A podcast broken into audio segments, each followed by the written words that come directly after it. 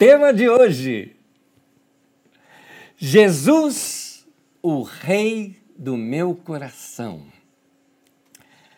Queridos irmãos, a nossa vida ela é uma caixinha de surpresa.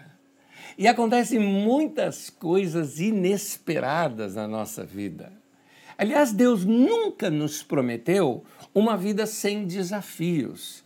Deus nunca nos prometeu uma vida onde tudo desse certinho o tempo todo. Essa não é a promessa de Deus. Deus não prometeu que a gente estaria uh, dentro de uma cuba, né, assim, protegidos. Deus não, não disse que a nossa vida seria isolada do mundo. Ao contrário, ele falou: no mundo vocês vão passar por aflições. São as tempestades da vida que elas vêm sobre os maus, elas vêm sobre os bons, são as enchentes da vida. O que Deus, Deus não nos prometeu que a tempestade nunca atingiria a nossa vida, mas o que Deus prometeu é que podemos ter paz no meio da tempestade. E eu quero ler um texto das Escrituras Sagradas que ilustra muito bem isto aqui para nós. O texto está em Mateus, no capítulo 8, do versículo 23 ao versículo 27. Mateus 8, de 23 a 27, o texto diz assim: Entrando ele no barco, seus discípulos o seguiram. De repente, uma violenta tempestade abateu-se sobre o mar, de forma que as ondas inundavam o barco. Jesus, porém, dormia. Os discípulos foram acordá-lo, clamando: Senhor, salva-nos! Vamos morrer! E ele perguntou: Por que vocês estão com tanto medo, homens de pequena fé? Então ele se levantou repreendeu os ventos e o mar e fez-se completa bonança. Os homens ficaram perplexos e perguntaram: Quem é este que até os ventos e o mar lhe obedecem? Vamos imaginar a cena. Jesus está num barco, detalhe, não é um barquinho, você tem no mínimo 13 homens dentro desse barco, talvez até mais pessoas do que isso. Nós estamos falando daqueles barcos pesqueiros grandes. E sabe aquela cabine que a gente chama assim de cabine do capitão? Pois é, Jesus estava ali naquele lugar dormindo. E Jesus estava tão confortavelmente dormindo que o texto de Marcos, que narra isto aqui, fala até mesmo de travesseiro. Então ele estava confortavelmente dormindo enquanto havia uma tempestade ali uh, do lado de fora uh, o texto de Lucas começa a narrar que o barco estava começando a ser inundado. O vento e o mar estavam assim inundando o barco, mas Jesus, totalmente em paz, se levanta. Repreende o vento e repreende o mar. Note agora o confronto. O vento e o mar tentando entrar no barco Jesus, de dentro do barco, libera sua paz e repreende o vento e o mar. A perturbação de fora queria entrar para dentro. O barco não afunda porque existe água ao redor dele. Um barco afunda por causa da água que deixam entrar dentro dele.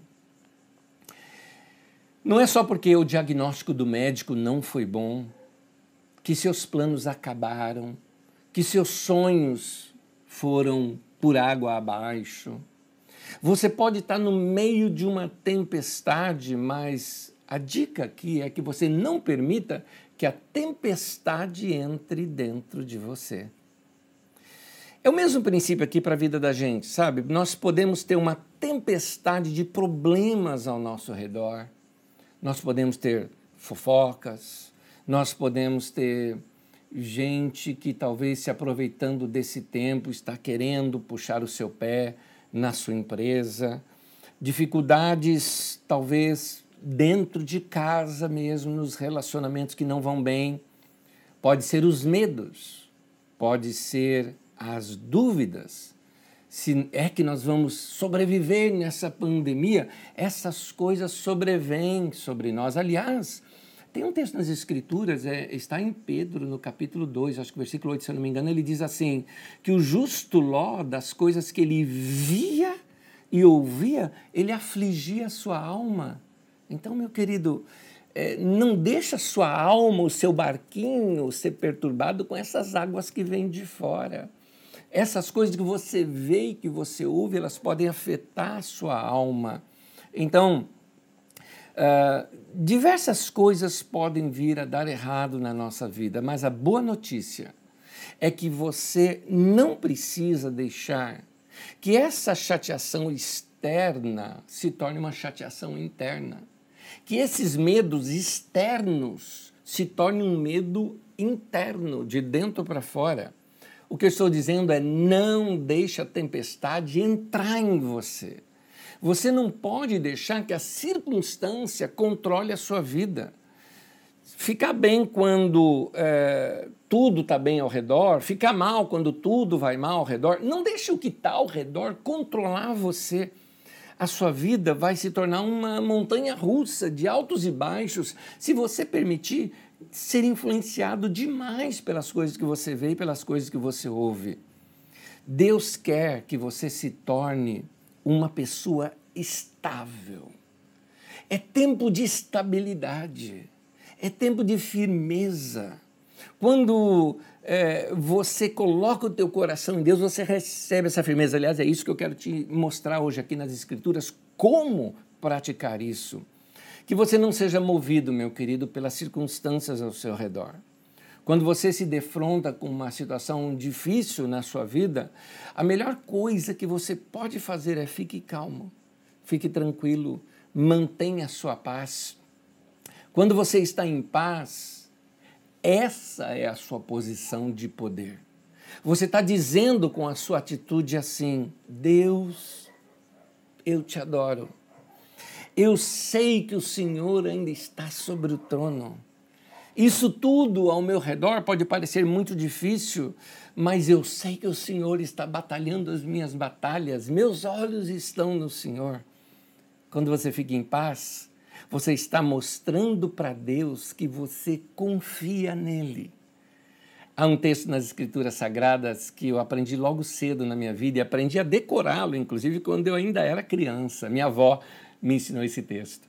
Provérbios capítulo 4, no versículo 23, eu estou agora lendo pela tradução de Almeida, diz assim: Sobre tudo o que você deve guardar, note, sobre tudo, todas as coisas, o mais importante, guarda o teu coração, porque dele procedem as fontes da vida. É dele que procede a tua energia, é dele que procede a tua vontade de viver, é dele que, que a tua vida brota de dentro para fora. Então, guarda o teu coração. Deixa eu contar uma historinha para vocês. Quando eu era novo, desde criança eu faço isso, tá? Desde criança, talvez dos meus oito ou dez anos de idade. E foi uma prática que eu mantive até o último dia que eu morei na casa dos meus pais. Lá em casa tinham muito mato, tinham árvores, dois grandes pés de abacate, um pé de manga, pé de goiaba, de banana. Nós plantávamos, nós comíamos o que a gente plantava no nosso terreno. Naquele pé de manga enorme que tinha, eu amava subir naquele, naquele pé de manga, desde criança sempre fiz isso. E eu notei que tinham dois galhos assim paralelos e eu tive aí brilhante ideia. Peguei algumas madeiras grossas, grandes que nós tínhamos encontrado e colocamos e amarramos ali, com a ajuda do meu pai, amarramos aquelas madeiras e eu fiz uma cama em cima da árvore. Ali era meu lugarzinho.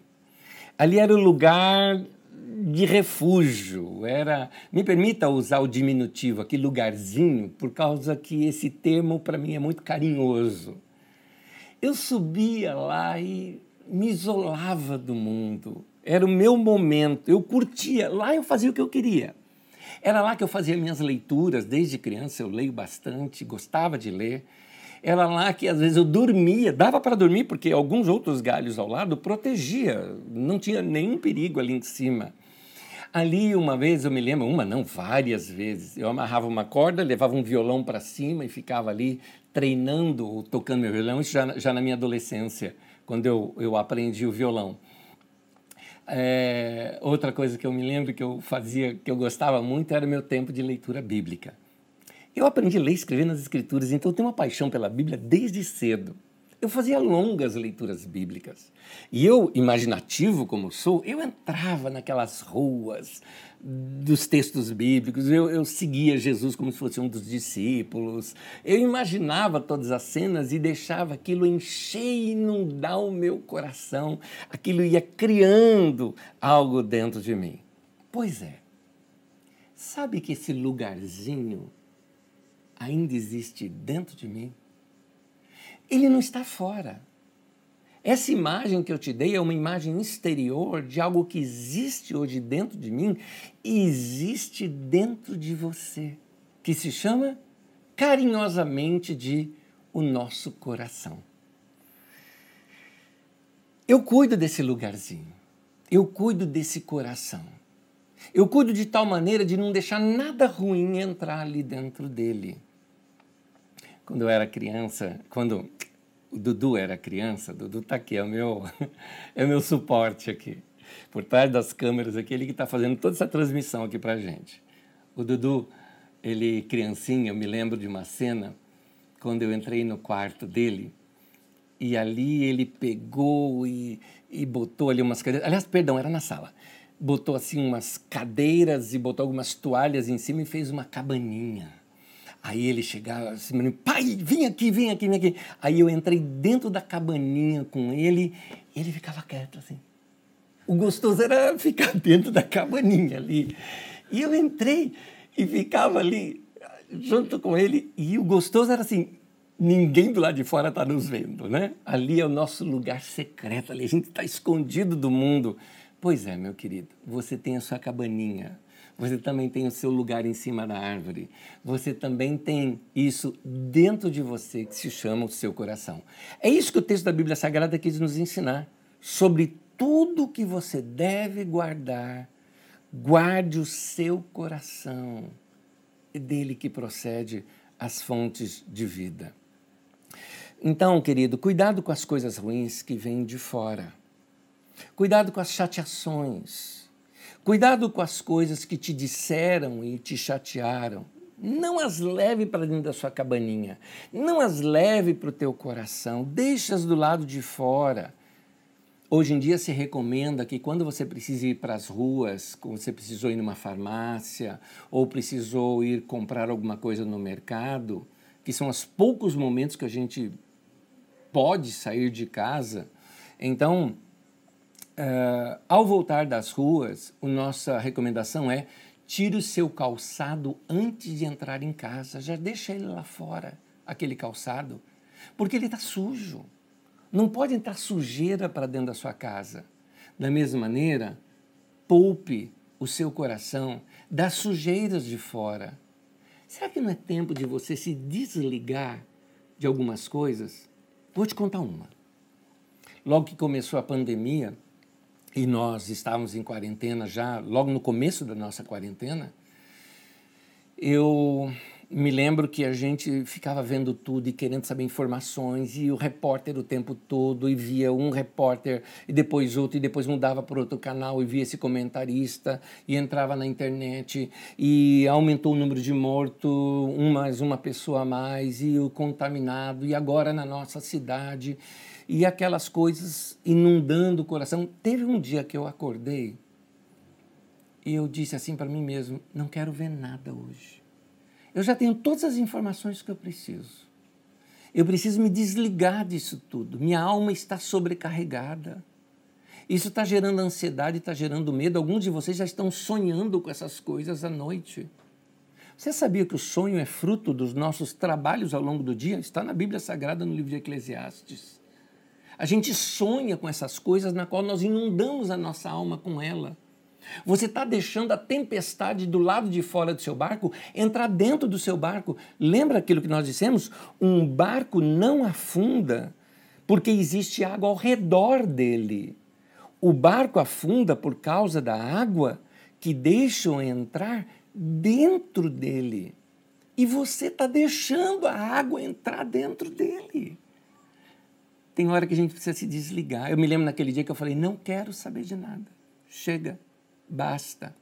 Vou fazer outra coisa hoje. Daquele dia para cá, eu dei um choque na minha alma. Cortei um pouquinho porque eu estava ficando ansioso. Começo agora a dedicar mais tempo à leitura das Escrituras Sagradas. Estou dedicando mais tempo a alimentar minha alma com boas coisas. Peguei um bom livro que me ensina sobre a Bíblia, que são meus, meus temas prediletos, tá? E fui lê-lo. Fiz leituras longas das Escrituras. Procurei estudar algumas coisas que vão corroborar o meu conhecimento. Então, minha alma está em paz, minha alma está tranquila. Eu não estou deixando que essa tempestade que está ao nosso redor entre, senão vai afundar o meu barquinho. Então, assim como Jesus ficou tranquilo e foi dormir, eu convido você também a guardar bem o seu coração. Dele procede as fontes de vida. Para esse tempo de quarentena, nós não podemos apenas nos guardar da contaminação do vírus.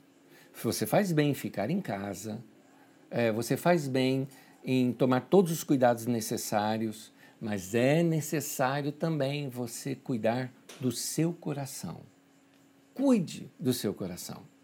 E aqui eu quero te ensinar alguns princípios para você alimentar sempre o seu coração com coisas boas. Lembrando, estou sendo muito honesto com você, esses princípios vêm da prática da minha vida e de que ao longo desse ano eu tenho ensinado, aliás, esse ano, ao longo da minha vida eu tenho ensinado essas coisas, porque essas coisas eu aprendi muito cedo na minha vida. Por isso eu recomendo você a praticar estas coisas. E algumas delas você já me ouviu ensinando. Eu estou lembrando o teu coração aqui, lembrando a tua mente de praticar esses princípios. Primeiro, alimente bem o seu coração ouvindo gente sábia. Alimente bem o seu coração ouvindo gente sábia. Contrário disso é ouvir gente tóxica. Guardou bem? Contrário disso é você ouvir gente tóxica. Cuidado, tem um monte de gente tóxica por aí. Tem gente que propaga teorias da conspiração. Meu Deus do céu! Ah, esse vírus foi fabricado lá na China. Meu Deus do céu, quanta coisa! E teoria da conspiração, me permita que, por favor, não quero ser deselegante com essa palavra que eu vou usar, mas teorias da conspiração é fruto de cabeça de gente ignorante. É isso. Não quero ser desrespeitoso. Só estou dizendo que. Porque a palavra ignorante significa que você não conhece, não tem conhecimento, você não tem ciência. A falta de ciência te torna um ignorante. Então, tem gente que propaga a teoria da conspiração, inventam coisas para te colocar medo. Tem gente que propaga ódio. Tem gente desejando o outro morrer. Tem gente propagando ódio nas redes sociais, gente brigando por teologia. Meu Deus do céu, se teologia é uma filosofia para a gente buscar mais de conhecer a Deus, como é que eu posso brigar por causa disso? Isso me faz lembrar uma cena de um filme que era uma comédia que eu assisti na década de 80 ainda, uma comédia que retrata um paralelo da vida de Jesus, sem nenhum desrespeito com Jesus, mas naquela comédia, Jesus está assim no sermão da montanha, ensinando, dizendo: se alguém bater na sua face, vire a outra. E alguém lá no final da multidão brigando com o outro porque não estava ouvindo direito e o outro estava conversando. Então, tem gente propagando ódio, mesmo no meio da igreja. Gente propagando ódio, gente que fala bravo, gente que espumando pela boca. Que coisa! Gente de mente fechada não é verdade? Eu me lembro, na sexta-feira a gente tem a nossa live, e na nossa live tem aquelas perguntas e respostas. E eu me lembro de uma pergunta que foi feita, que ela foi assim, Anésio, como é que eu posso explicar para uma pessoa ou convencer uma pessoa de que não é Deus que mandou essa, essa praga para a gente? É, eu disse, não dá, não dá para convencê-los. A gente tem que orar por eles. Se eles derem liberdades, para a gente falar, a gente fala. Se não der, é melhor não discutir. Porque tem gente de mente fechada. E gente de mente fechada não vai se abrir para o novo, não vai tentar entender, não quer pesquisar. Tem gente azeda também, não é? Tem gente que tudo tá ruim, tudo tá, tá terrível. Se o governo manda ficar em casa, tá contra. Se o governo fala para sair, tá contra. Se, tá, sabe, tudo. Vamos. O que eu quero dizer para você é que as pessoas são sempre azedas, amargas, tudo tá errado, tudo tá ruim. E essas pessoas geralmente generalizam, né? Bota todo mundo num saco só. Não é melhor a gente desligar dessas pessoas? Lembra que eu estou te falando que cuidado para não vir gente tóxica. Gente tóxica é gente que vai trazer não o vírus para dentro de você, mas vai trazer contaminação para sua mente, para sua alma, vai perturbar a sua paz. Tem gente que propaga medo.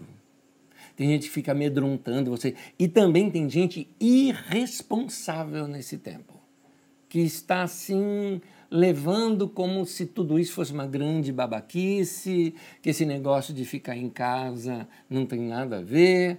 Não dê ouvidos a essas pessoas. Mantenha a sua paz. Agora, no entanto, querido, existe no mundo também muita gente boa. Tem gente sábia. Nós precisamos dar ouvidos aos sábios. Quem são essas pessoas que acrescentam coisas boas na sua vida. Quem são as pessoas que, quando falam alguma coisa, isso fortalece o teu coração, fortalece a tua alma, te leva para mais perto de Deus, ou desperta a tua inteligência, te faz você pensar, você refletir, você crescer? Da mesma maneira que você precisa saber escolher bem os seus alimentos, da mesma maneira, você precisa saber escolher bem também suas leituras, aquilo com o qual você vai alimentar a sua mente. Você precisa também saber escolher as pessoas a quem você vai ouvir ou as pessoas a quem você irá ler o que eles escreveram. No texto de Provérbios, no capítulo 22, no versículo 17, o texto da sabedoria diz assim: preste atenção e ouça os ditados dos sábios, os ditos, as falas, as expressões dos sábios. E aplique o coração. Vamos manter o texto aí para você eh, perceber os verbos. Olha só. Preste atenção, aplique o coração, ouça o que está sendo dito pelos sábios, ouça o meu ensino. Esse que o texto de Provérbios nos ensina. Então, não é qualquer pessoa que te aconselha que você deva ouvir. Não é qualquer um que fala na internet que você tem que ouvir. Você precisa ouvir pessoas inteligentes e pessoas sábias.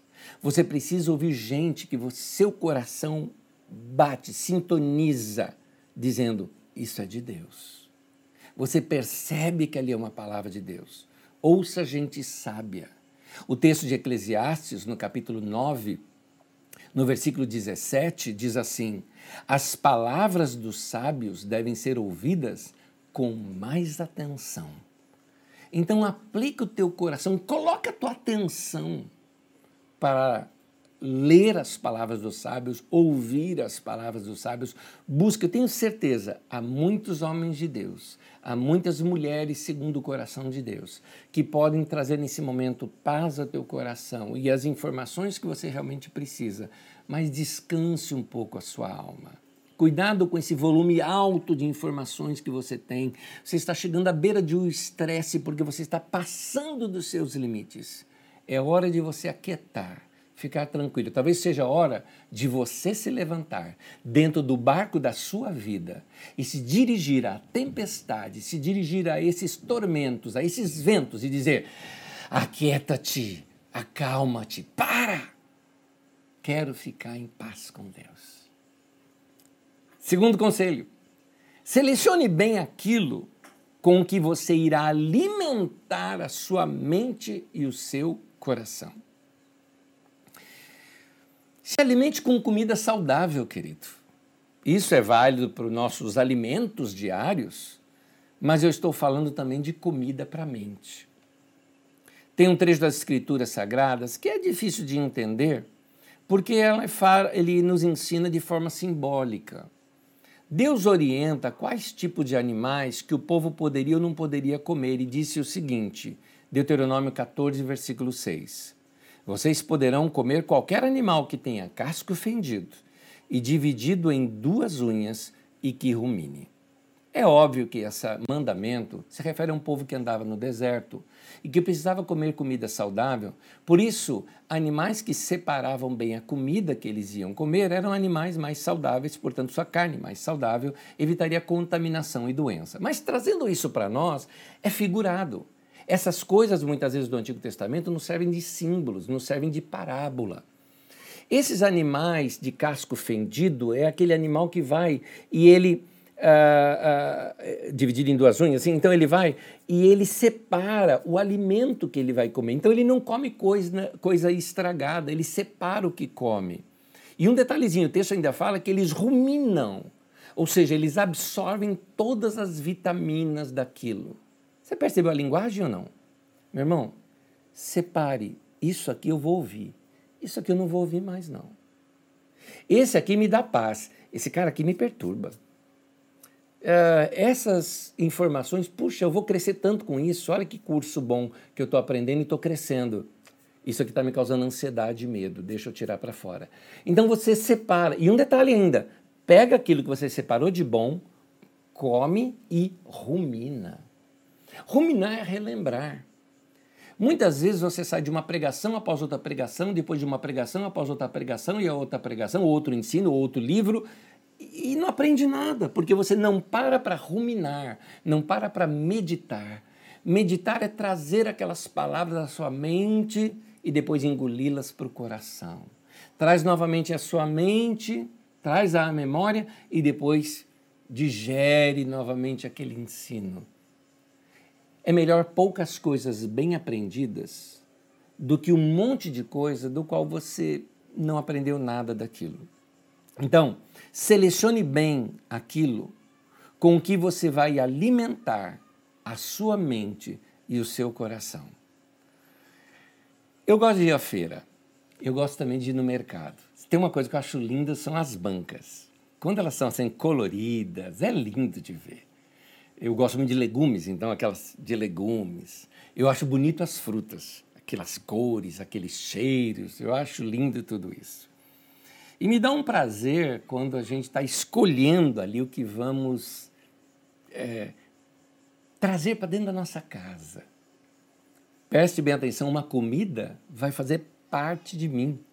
Aquela banana que eu comprei, pois bem, ela entrou para dentro de mim depois de tê-la comido e hoje ela está ministrando aqui para você. Então ela vira a minha vida, vira a vida dos meus filhos, da minha esposa, vira a vida nossa aqui dentro de casa. Nós nos alimentamos com aquelas coisas com as quais nós comemos. Por isso nós procuramos sempre selecionar a melhor comida. Eu não vou trazer uma, uma, uma fruta estragada para dentro da minha casa. Não vou servir fruta estragada, comida estragada para os meus filhos. Você percebeu a parábola? Faça boas leituras. Leituras que alimente a sua mente, a sua alma. Não coma comida estragada. Leituras que te divirtam, leituras que te deem prazer, leituras que despertem em você mais vontade ainda de ler, de estudar, de descobrir, de conhecer. Vai ouvir boas mensagens e mensagens que te levem para perto de Deus, mensagens que ao você recebê-las, você tem boas ideias. Como eu disse na live de sexta-feira, aquelas boas ideias é a sabedoria de Deus que encontra o nosso coração, enche o nosso coração e nos dá paz no nosso interior. Terceiro, conecte-se com o Rei do seu coração. Meu querido, de alguma forma, do seu jeito, diariamente, você precisa orar. A oração ela te conecta com Deus. A oração é uma conexão sua com seu criador. A oração ela sintoniza você com Deus ela alimenta o teu coração, ela recarrega as baterias da sua alma. E nesse momento da oração, não fique preocupado se você está fazendo oração certa, oração errada. Oração errada é aquela que você não fez. Essa é a oração errada. Anésio, mas e se eu orar alguma coisa que Deus, que não esteja dentro da vontade de Deus? Ele simplesmente não vai te ouvir. É só isso, entendeu? Fala com Deus. Ele vai ouvir, claro, ele vai ouvir, mas ele não vai responder. Óbvio, é uma oração errada. Mas é importante que você fale. É importante. Meu irmão, se você sentir vontade de pedir algo para Deus, peça. Não importa se está certo ou está errado, peça. Porque você precisa aliviar sua alma naquele momento. Se você sentir vontade de conversar, converse com Deus. Se você sentir vontade de desabafar, desabafe. Se você sentir vontade de falar dos seus medos, fale. Não caia naquela história boba, eu vou dizer. Ah, se eu falar, o diabo vai ouvir. Meu Deus do céu, você está mais preocupado com o diabo do que com Deus. De onde você tirou isso? Quer dizer que ele vai interceptar a sua oração e, e ele vai te colocar medo porque você está falando seus medos para Deus? Para com isso. Fala com teu pai. Fala com Deus. É, expressa tudo para Deus. Até quando você chega e expressa para Deus um tremendo assim, eu não sei. Não tem importância. Deus te entende. E às vezes, se sentir aquela vontade de ficar quietinho, só andando com Deus, faça. É muito bom. O que você precisa é conectar a tua alma com o teu Criador. Porque esse tempo, querido, esse tempo de oração tem que ser um tempo sem regras, espontâneo. Falar o que quiser, ser você mesmo diante de Deus. Peça, peça o que quiser. E a gente dá liberdade para os nossos filhos pedir o que quiser. A gente dá liberdade para os nossos filhos falar se nós vamos dar ou não vamos dar, é coisa nossa, mas a gente dá liberdade. Você acha que você é melhor do que o Pai do céu?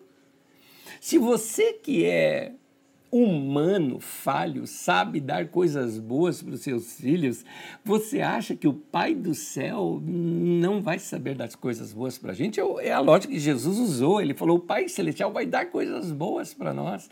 Então fale com Deus, abra teu coração, se conecte com Deus. Eu gosto desse texto de Filipenses, no capítulo 4, do versículo 5 em diante. Vamos meditar bastante no texto?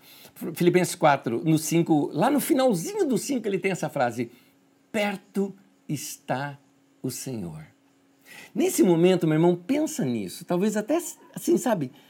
Fecha os olhos e pensa: perto está o Senhor. Deus está aqui. Ele está comigo. Ele está ao meu lado e mais do que isso, ele está em mim. Perto está o Senhor. Continua a leitura. Não andem ansiosos por coisa alguma. Mas em tudo, pela oração e súplicas, e com ações de graça, apresentem seus pedidos a Deus. Ou seja, pode pedir para Deus, Ele está perto, Ele está ouvindo. Aquilo que é ansiedade no teu coração, leva para Deus. Como diz 1 Pedro 5, 7, lançando sobre Ele a sua ansiedade. Continuando a leitura. Olha que lindo. E a paz de Deus, que excede todo entendimento, ou seja, não cabe na minha cabeça no momento de crise eu ter paz. A paz de Deus que excede todo entendimento guardará o coração e a mente de vocês em Cristo Jesus. O Rei do meu coração se assentou em seu trono que eu preparei com os meus louvores e a minha admiração para Ele no meu coração. É isso.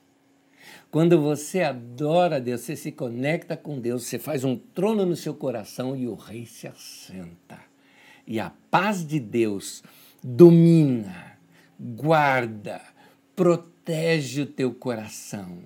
Jesus entra no teu barquinho e diz: Mar, se acalme. Vento, se aquete. A paz entrou. A paz reinou. Meu querido, deixa Deus ser Deus. Não tente controlar a história. Não dá para a gente controlar. As coisas aí fora estão fora do nosso controle.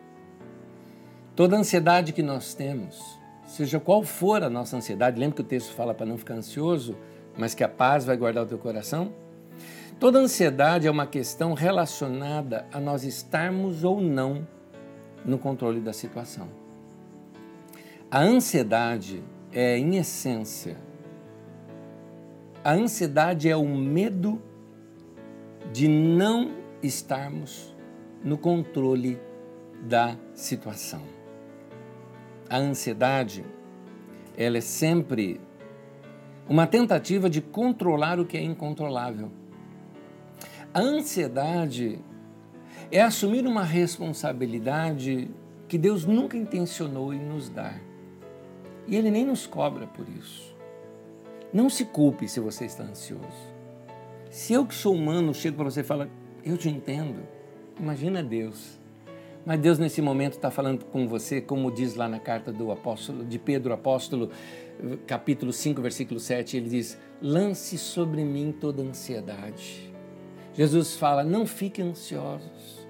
Paulo aqui nesse texto fala para você: "Não ande ansioso de coisa alguma, mas lança sobre Deus, fala com Deus, ore a Deus, e aí a paz de Deus irá guardar o teu coração e a tua mente.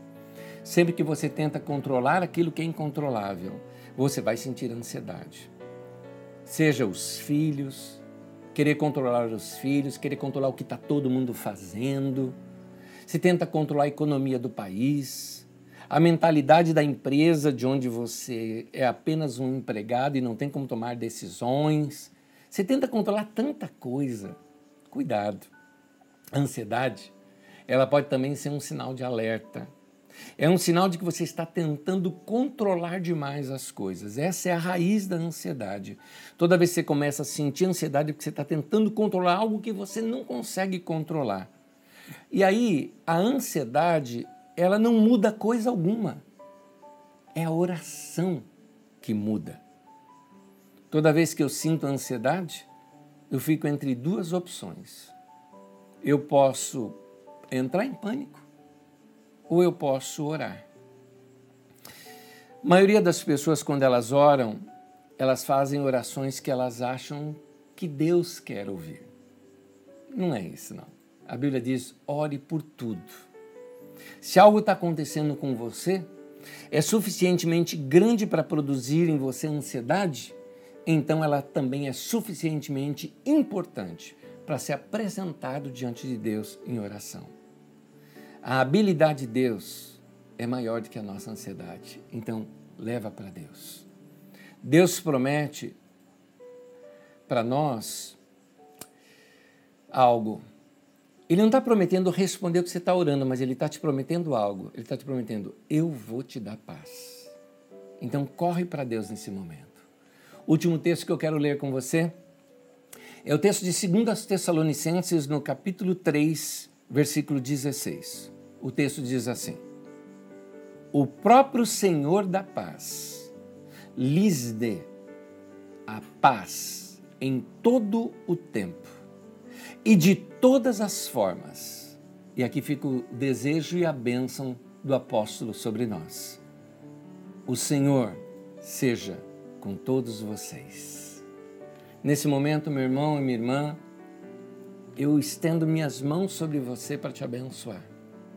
E uso as palavras de Paulo apóstolo dizendo: O próprio Senhor da paz lhe dê, dê a todos vocês a paz em todo tempo e de todas as formas, e o Senhor seja com todos vocês. Nesse momento é o momento de você abrir o teu coração para Deus e falar: Senhor, reina em mim vem sentar nesse trono que eu estou fazendo aqui no meu lugarzinho. Não quero ficar sozinho nessa minha cabaninha, Deus. Entra aqui dentro. Me dá a segurança que eu preciso. Vamos orar juntos?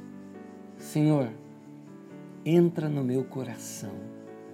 Entra na minha cabaninha, entra na minha vida. Seja o Senhor o rei do meu coração. Eu preparei um trono aqui para o Senhor. Um trono de louvor e de admiração. Jesus, entra dentro do meu barquinho. Decreta paz. Silencia o vento e a tempestade, Senhor, que estão ao meu redor. Entra dentro do meu barquinho, porque com Cristo no barco tudo vai muito bem. E passa o temporal. Eu acredito, Senhor, que o Senhor pode reinar na minha vida nesse momento e me dar a paz. Me ajude a manter essa paz ao longo da minha semana em comunhão e contato com o Senhor. Me desperte sempre, Senhor, para que o meu coração e a minha mente estejam sempre colocados no Senhor. Inunde a nossa vida e o nosso coração. Em nome de Jesus. Amém.